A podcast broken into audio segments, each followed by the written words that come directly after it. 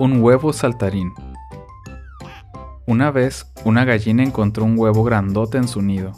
De pronto, el huevo desapareció.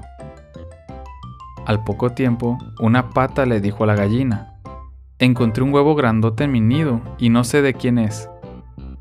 Otro día llegó una pava diciendo, ¿quién habrá puesto un huevo grandote en mi nido? Nadie sabía de dónde había llegado aquel huevo que saltaba de nido en nido. Pasó el tiempo y una mañana nacieron los pollitos en el nido de la gallina. Los patitos nacieron en el nido de la pata. Los pavitos nacieron en el nido de la pava. Y del travieso huevo saltarín nació un avestruz.